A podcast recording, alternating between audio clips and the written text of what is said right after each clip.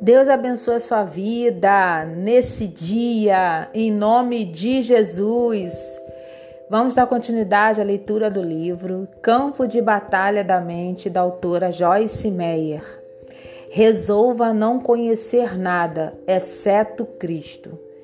Eu, irmãos, quando fui ter convosco, anunciando-vos o testemunho e evidência o mistério e segredo de Deus, no que diz respeito ao que ele fez através de Cristo para a salvação dos homens. Não o fiz com ostentação de linguagem grandiosa ou de sabedoria ou de filosofia humana, porque decidi nada, nada saber não estar familiarizado com coisa alguma, não fazer exibição de qualquer conhecimento e não estar ciente de qualquer coisa entre vós, senão a Jesus Cristo, o Messias e este crucificado. 1 Coríntios 2, 1 e 2. Esse era o enfoque de Paulo para o conhecimento e a racionalização, e consegui entendê-lo e apreciá-lo. Levou muito tempo, mas finalmente percebi que, em muitos casos, quanto menos sei, mais feliz sou. Algumas vezes descobrimos tanto que isso nos torna infelizes. Sempre fui uma pessoa muito curiosa e inquisitiva.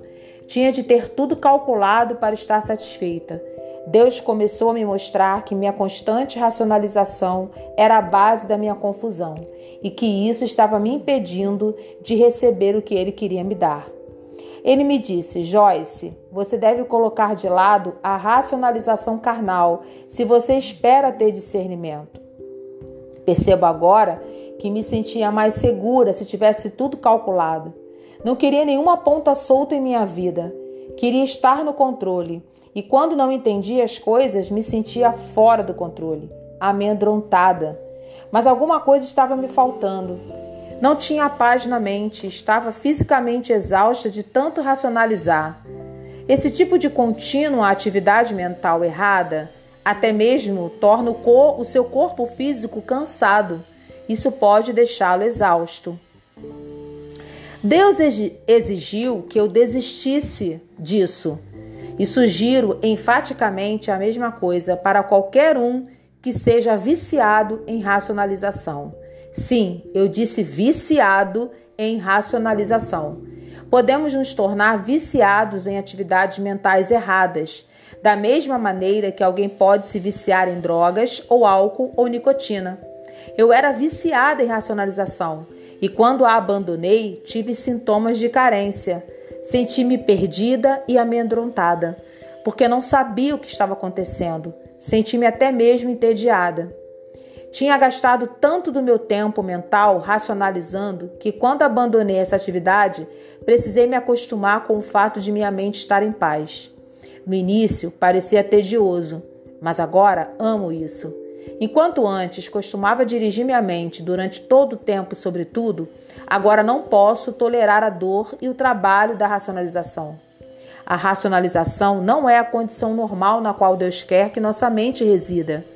Esteja consciente de que não é normal que a mente esteja cheia de racionalização. Pelo menos não o é para cristãos que pretendem ser vitoriosos o crente que pretende ganhar a guerra que é travada no campo de batalha da mente. Item 11. Uma mente duvidosa e descrente. Homem de pequena fé, por que duvidaste? Mateus 14, 31. Admirou-se da incredulidade deles. Marcos 6, 6. Geralmente falamos sobre dúvida e descrença juntas, como se elas fossem uma, a mesma coisa. Na verdade, embora elas possam estar ligadas, as duas são coisas muito diferentes.